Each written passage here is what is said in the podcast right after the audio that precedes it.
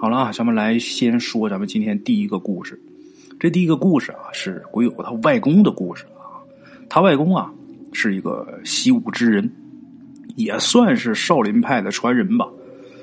他外公快六十岁的时候啊，就因为这个浇灌这个庄稼饮水的这个问题，这个你浇灌这个田地，这水源你得引过来呀，是吧？他外公就跟这个邻村的三个年轻人呐，就发生了一点冲突。咱们先说一下啊，咱们这个故事提供者是咱们中国西北地区的，西北地区这地方缺水呀，啊，那个时候啊，这个旱季啊，这个一家一家的都得浇地，常常是为了这个水源起冲突。他外公当时快六十了，本来打算就忍忍就得了啊，这个岁数大了，老人了啊，不打算跟这些年轻人一般见识，但是啊。对面那三个年轻人呐，是哥仨兄弟三人，长得都是五大三粗的，仗着人多势众啊，所以说就抢别人的水源，一点都不顾忌，这嘴里边还不干不净的，所以鬼友他外公啊，最后还是没忍住，这个被迫出手了。这哥仨呀，一看这老头要动手啊，这哥仨你没在乎，鬼友他外公啊很有经验。他先是退到一个土崖下面，这样能怎么的？他这样能避免腹背受敌，就保证让你们三个啊都在我的正面。这个一看就是习武之人，在打之前人家是有计算、有套路的，不是说愣打啊。退到这土崖下边，这哥仨一看这真要动手啊，三个人是接连往上上，结果是上来一个放倒一个，上来一个放倒一个。据当时这些乡亲们讲啊。鬼友他外公就把这仨人就像叠罗汉似的啊，都给摞一起了。这仨小伙长得跟牛似的啊，愣是动弹不了。最后还是这个村里人好言相劝，鬼友他外公啊才放手。这仨年轻人呢也是乖乖的把这水源呐给改了道了啊，改回这个鬼友他外公这个田地里边。本来是也就是人家的水源，但这个哥仨啊仗着人多欺负人嘛。这只不过是一个事儿。还有一个事儿是什么呢？鬼友他外公年轻的时候啊，这个村里这个村长啊，就看上他家的一块地了。当时这个村长是村里边最高领袖啊，没有人敢得罪。现在可能说起这个村长，大伙可能觉得没那么重要，没那么关键。可那时候可不行啊！一村之长，那就是呃最底层、最接近老百姓的父母官没人敢得罪。鬼友他姥爷当时就是那一块地，就是村长相中的那块地，是村里边特别少有的水地，那谁也舍不得呀。这村长是软磨硬泡没行啊，然后就找了几个地痞流氓上门来威胁。那天呢，鬼友他外公啊正坐在自己家炕上，在这火盆边上啊喝这个罐罐茶，这几个地痞流氓啊就站在地上挑衅，说话是越来越离谱。鬼友他外公也是不动声色啊。一看他们说话越来越不靠谱了，这时候啊，就把炕上这个大火盆呐，这火盆上面可还有还架着这个水壶呢，再加上这个罐罐，这大火盆足得有五六十斤。鬼友他外公一把就一只手就把这大火盆给掂起来，给端起来了，递到那几个人跟前，啊，拿着火盆告诉他们：“你们喝茶呀。”这时候这火盆这火苗还呼呼直冒呢。这架势一看呢，真不是一般人。一般人你一只手，你想拿起这五六十斤的东西不可能。另外一个，这东西还着着火呢，人家就这么轻松啊，就给掂起来了，递到自己跟前。这几个人呢，互相看了一眼，然后啊，灰溜溜就走了。准知道不是人家对手。鬼友他外公啊，是外地迁来的啊，这个别人也摸不着他底细。这些人一看这架势，知道这不是善茬，所以说从那以后没敢再来找过麻烦。打那以后啊，鬼友他外公从来也没有炫耀，没有展示过什么啊。但是这个老百姓、这村里人呐，互相传的那是特别玄乎。哎，鬼友他这个外公在那慢慢算是扎下根了。扎下根之后，是有了鬼友的几个姨，还有几个舅舅啊。那么，咱们得说一下，他外公这功夫啊是打哪儿来的？为什么我开头的时候我说啊，也算是这个少林弟子？这个事得呃，推到民国时期，具体时间呢，国友也记不清楚了。他外公啊，也没跟他讲清楚。当时是兵荒马乱，这个少林寺里边啊，就跑出来三个犯了错误的僧人，都是武僧。这个少林寺方面就派人追，啊，就怕这三个人啊，把在少林寺学的这功夫用于邪道。其中有两个就被这个少林寺的这个武僧啊，就给追上，然后给打废了，打残废了。还有一个就一直逃到西北，逃到今天的定西新四镇附近。跑到那之后啊，就被人给追上了。追上之后，他就苦苦哀求。他为什么要离开这个少林寺？为什么要这样？如何如何？结果这一说呀，追他的这些僧人呢，这个领头的就有点心软了。领头的这个武僧啊，就跟这个同伴就说：“得了，让他后半辈子用不成这功夫就得了，没有必要取他性命，也没有必要让他残废。好歹咱们是同门师兄弟啊，我也下不了那狠手。”就这么的。追他的这些武僧啊，其中有一个，这人呐就拿这个五尺鞭，这鞭杆啊，在他后背点了一下。其实就这一下，如果要是一般人的话，那就死定了。不死，这人也废了啊。但是呢，这人他有心眼儿，他这后背上啊，这个包了一本经书。就这经书啊，他在这后背上背了一本经书。这个地方啊，就在这后背，就两块这个大骨头中间这地方啊，如果拿这个这个杖往这地方怼一下，那就是所谓的内伤。以后你一旦要是发力啊，要是想用这功夫的时候，这个枪膛里边就会特别疼。所以说呀，他留了个心眼儿，就在这个地方啊，就垫了一本书。而这个僧人呐，也是有点心软，也没下死手。所以说这一棍子啊，正好是点在这个这本书上，但就是这样啊，也伤的不轻。但好歹是休养过来之后啊，这武功没废，这武功还在。然后这个人呢，就在当地这个收徒种地、娶妻生子。定居下来以后，这人一共是收了三个徒弟，其中有一个就是鬼友他的外公。所以说，鬼友他外公也算是少林弟子。为什么咱们要说这个呃老爷子这个详细的这些事儿呢？因为跟后边这个故事啊也多多少少有关系。这老爷子在当地啊也算是一奇人了，因为他经历的这些事情啊实在是太多，不光是前面这些，还有后边的特别离奇的事鬼友他们小时候啊。就只要听老人们谈起跟鬼相关的事儿，他自然而然就会想起他自己外公。为什么呢？因为好多人呐都说他外公见过鬼，但是他外公啊非常忌讳他们问这个事儿，他们也不敢问。等稍微大一点啊，他们就缠着他外婆给他们说了一下，才知道有那么一个事儿的经过。什么事儿呢？有这么一年呐。那个时候，过去这个磨坊啊，离村子都挺远的。有那么一回，鬼友他外公啊，就排队啊，给村里边出去磨面去。在那排着磨，等回来的时候，这时候就已经是深夜了。鬼友他外公啊，背着那么一个背架，这背架是什么？就是一种，就是一个木架子。你背上这架，这架上能放不少东西。你如果自己拿手扛，你可能就能扛一袋米、两袋面的。但是有这架子，你扛个三袋、四袋的也能扛。哎，就这么一个背架，我有他外公啊，背着这个背架，这架子上放的是三袋面粉，背着这东西往村里边赶。去村里边啊，这个唯一的一条路旁边有一口古井，这井啊就是已经干枯了啊，谁也不知道是什么时候挖的。这个古井所在的地方啊叫古井湾，这村里人都说啊，古井湾这个地方啊很邪。经常会发生一些比较蹊跷的事鬼友他外公啊，借着这个朦胧的月光，大步的走到这个古井湾这个地方。到这儿之后，他就发现啊，这古井湾旁边啊，横着一口棺材。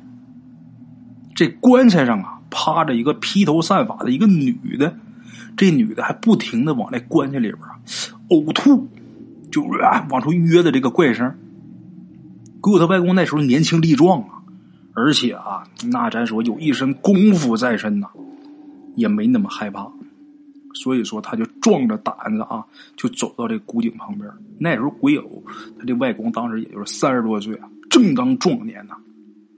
到这个古井边上，就问那女的：“哎，你怎么了？哪儿不舒服吗？还是怎么肚子疼啊？”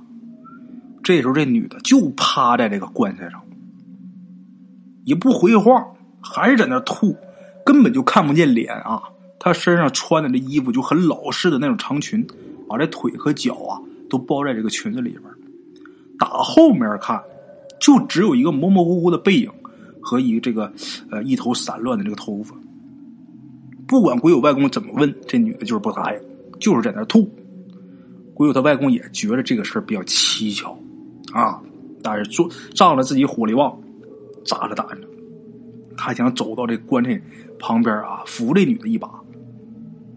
可正当这时候，这古井里边啊。呼，就出了一阵风，一阵阴风啊！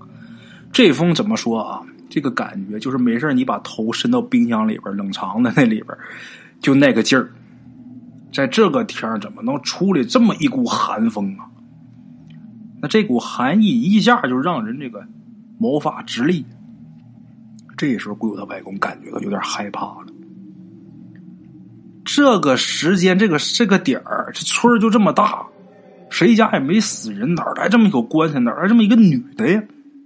而且这股子风，我的妈！一想啊，开始突突了。这得亏是有功夫习武之人呐，这要换成一般人，刚才那股阴风一冒，这人就倒了。但是这会儿啊，他可没有，没倒，但是那腿呀也直转筋，就觉得腿软，迈不开步。这时候，鬼友他外公赶紧找了一个地坎儿，就把这个杯架和面粉就放在坎儿上了，然后自己撒腿就往村里边跑。好不容易啊，到了村里边，鬼友他外公啊，跟这个队里边啊主事的人把这事说了，就把看见这个事啊一五一十说了。这主事的人呢也害怕，因为古井这地方总出怪事而且有好几个人都死那儿了。但是那。这这东西还在那儿呢。那时候那三袋面，那可是救命的东西。另外一个什么呢？咱们现在人多呀，他不是一个人孤军奋战呢。赶紧集马人啊，集结了能有十多个吧壮汉。村里当时有这个土猎枪、铁锹啊、镐头、镐把，大伙拎着啊，这十多个人提着这个马灯啊，就朝这古井边就去了。就心想啊，可别看见什么，就到那儿能把这几袋面弄回来就行。结果等到那之后啊，还真什么都没看见，什么都没看见，空空荡荡，一片寂静，哪有什么关系什么女的呀？但是这个面和这杯架还在那儿。这时候就有人怀疑是不是你眼花了？这人说完之后，自己都觉得不可能啊。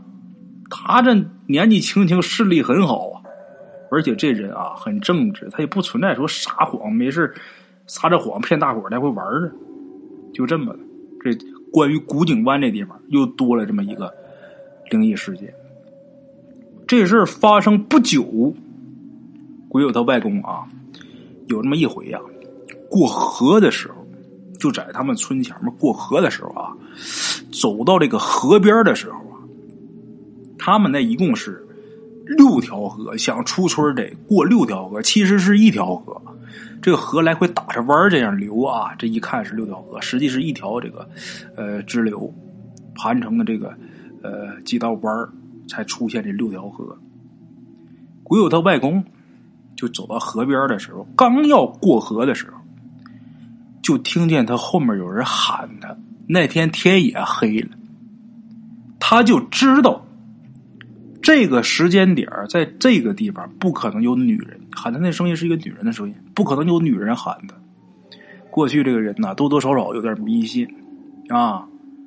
鬼友他外公当时就没搭话啊，然后迈步接着往前走，后边一声接着一声喊：“老头觉着，今天晚上要不好，过河的时候我得加点小心。”那河不深，也就是将将没过膝盖可是这老爷子刚一下水的时候，也不知怎么脚底下就被什么给缠上了，就被什么给缠上了，缠上了就蹬呐，蹬不开，就感觉好像这水底下长得像什么水草、藤蔓的什么东西啊，把这脚脖缠上了，缠的那个紧呐。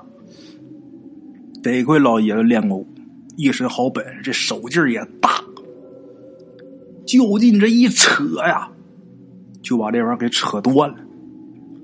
扯断之后，他感觉这个缠脚上那东西啊，就好像是泥鳅似的啊，扑啦啦就开了，特别滑，而且还能动，就跑水里边去。老爷子赶紧不敢过河了啊，赶紧往回走。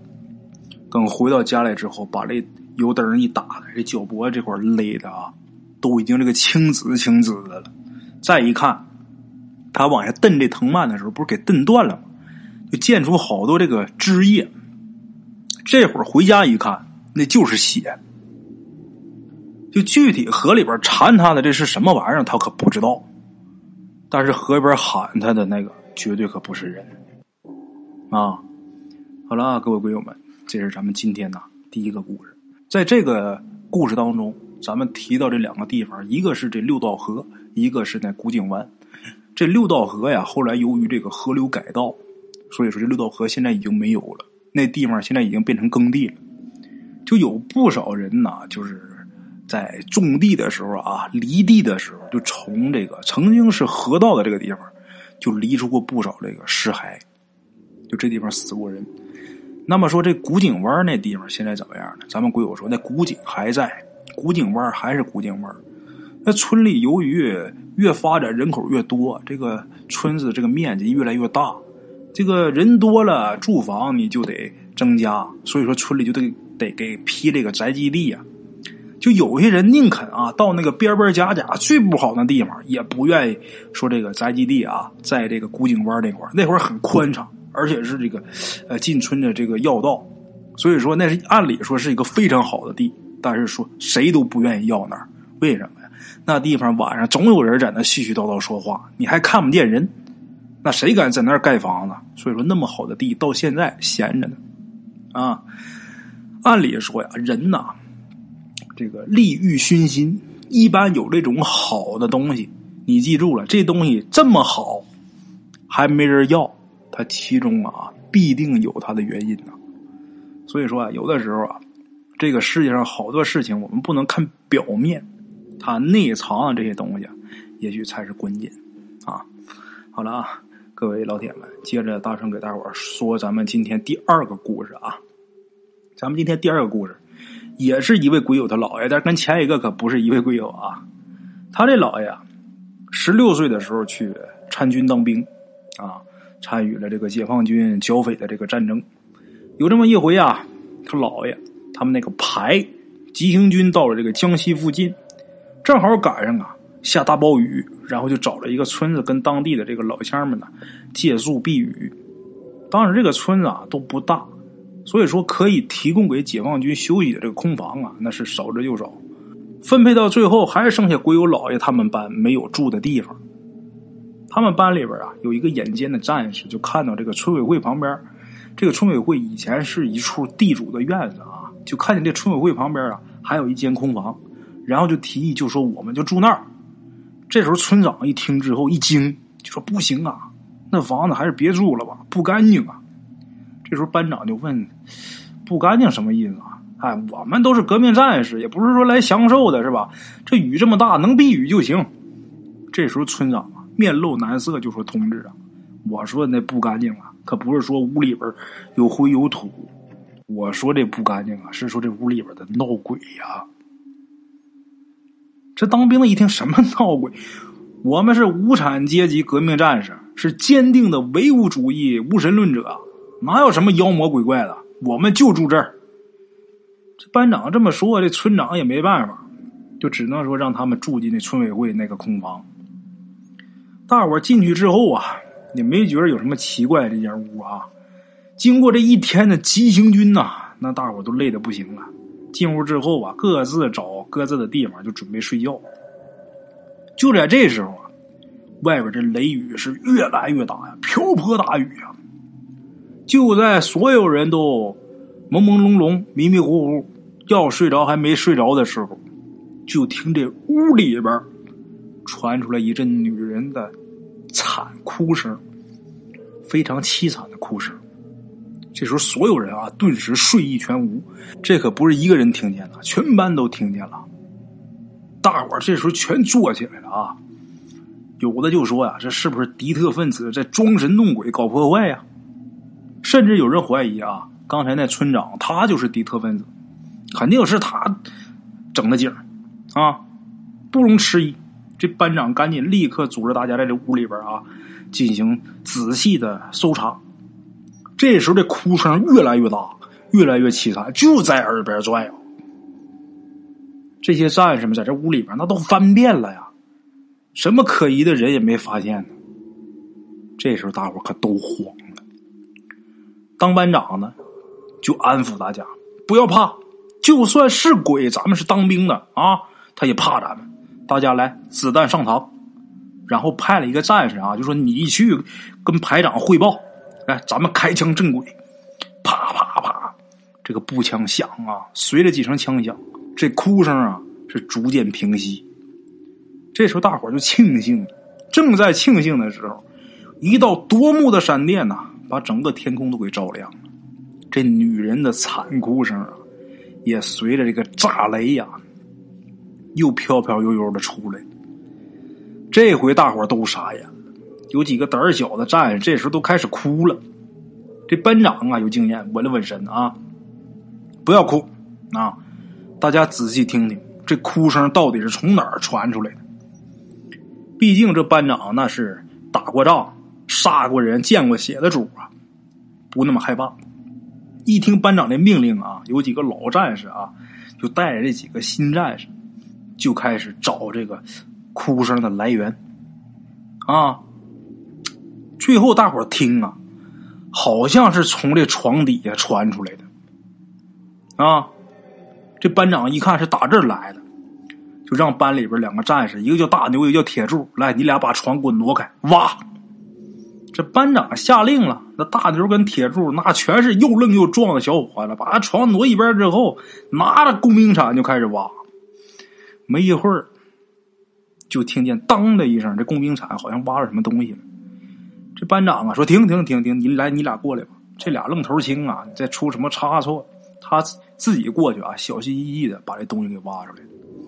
说来也奇怪，把这罐子从土里边拿出来那一刻，这声音啊，那女的那哭声就戛然而止。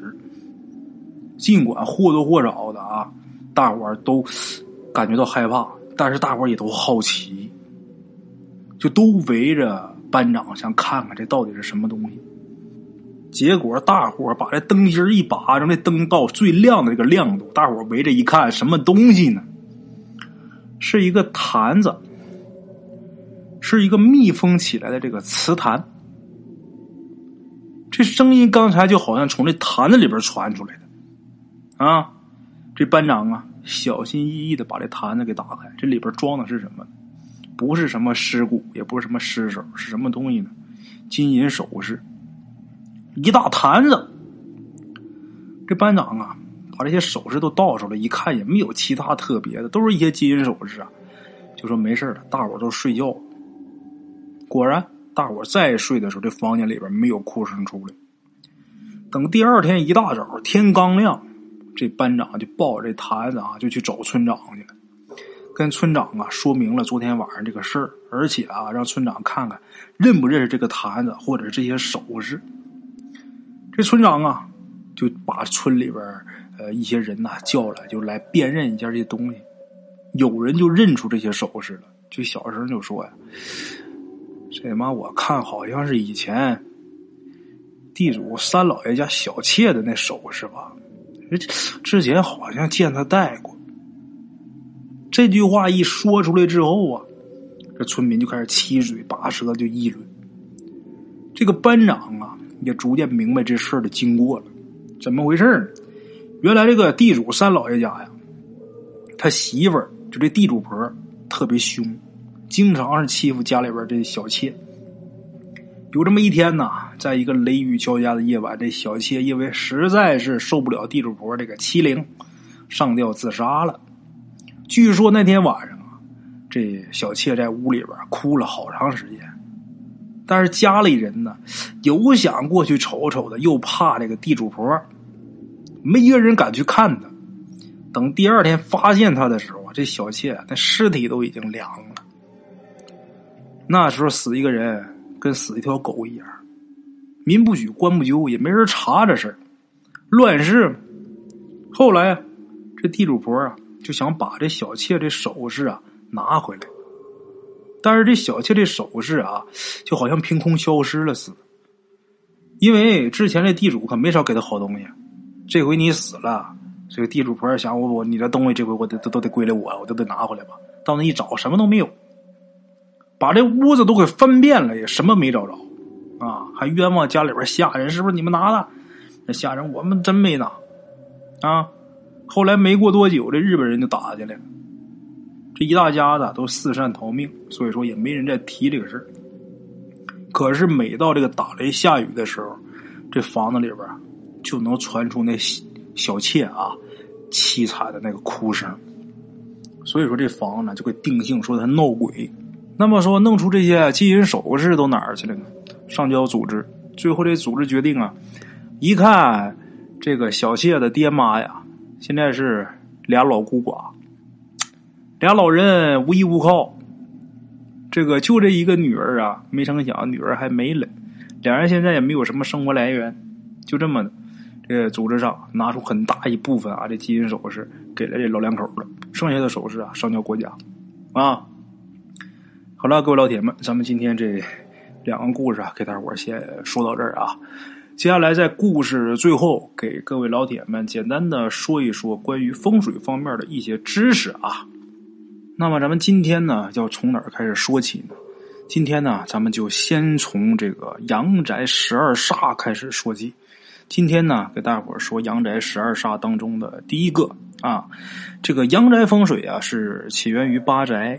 基于后天八卦发展而来的，发明这门学问的时候啊，中国这个建筑民居啊，基本是以这个平房为主。那么我们现在面对这个现代建筑的时候，如何注意这个风水上的忌讳呢？其实啊，八宅它有一个总纲，这个整体的纲领啊，能够定义所有类型的阳宅。不管是科学进步导致这个房屋发生什么样的形式变化，都可以通过这个总纲来指导的啊。咱们今天就来。呃，先说咱们今天这十二煞当中的第一个对门煞啊，这个风水上啊，以藏风纳气为吉，这个气是不能对冲的，如果对冲则成煞。哎，咱们这个房屋内部啊，咱们这个屋里影响风水最关键的煞局之一啊，这叫对门煞。顾名思义啊，如果你这个屋里边出现两个大小一样、不偏不倚、正对着的这个房间门。这就叫对门煞，两个卧室门大小相同，方向相对，这气呢则会从两个房间当中对冲，这个对人的运势啊是有很大的影响。所以大家在选择房子的时候啊，尽量避免选这种房子，因为在这种房间里边生活的话，是会影响工作、事业运势的。买房子的时候啊。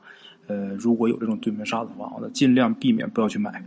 那么说，如果说现在家里边已经有这种房子了，又不能处理、不能卖，这种煞能不能解呢？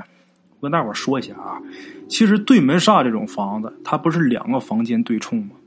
两个房间如果大小不同的话，这对门煞这煞气会影响这房间比较小的那个屋子，而在大的这个屋子里边不受影响。尽量选择住这个大屋，那小屋你可以放点东西什么的。那么说，呃，小屋既不能放东西，又得住人，还有没有什么解的办法？首先啊，一定要避免这卧室门口啊堆放一些杂物，不要这样，因为你放一些乱七乱七八糟东西啊，这门有的时候没有办法完全打开，这个是不好的啊。尽量避免这种情况，而且可以在这个门上啊画一个。破煞的东西，啊，这破煞的东西是有这个朱砂红墨条，然后如何如何画这东西，你看我说还真就没法说。如果要是各位鬼友有遇到这种情况的，你可以微信联系我，到时候我用手机给你画一个图，然后发给你，然后到时候你就按照我这个图去画。其实很简单的一个图，但是对于化解这种对面煞是有很大的作用的。好了啊，各位老铁们，咱们今天这个故事啊，先到这儿。故事有点长啊，最后还给大伙说这么一个风水知识。也不知道我最后加的这个板块啊，就是说风水这一块，大伙喜不喜欢？要是喜欢的话，欢迎大家在这个留言区啊评论留言，我喜欢啊，我喜欢风水。然后之后每天就会在故事后面啊，尽量给大家多加一些呃风水方面的一些小知识、小常识和一些化解的办法啊。好了啊，各位老铁们，咱们今天呢，呃，故事先到这儿。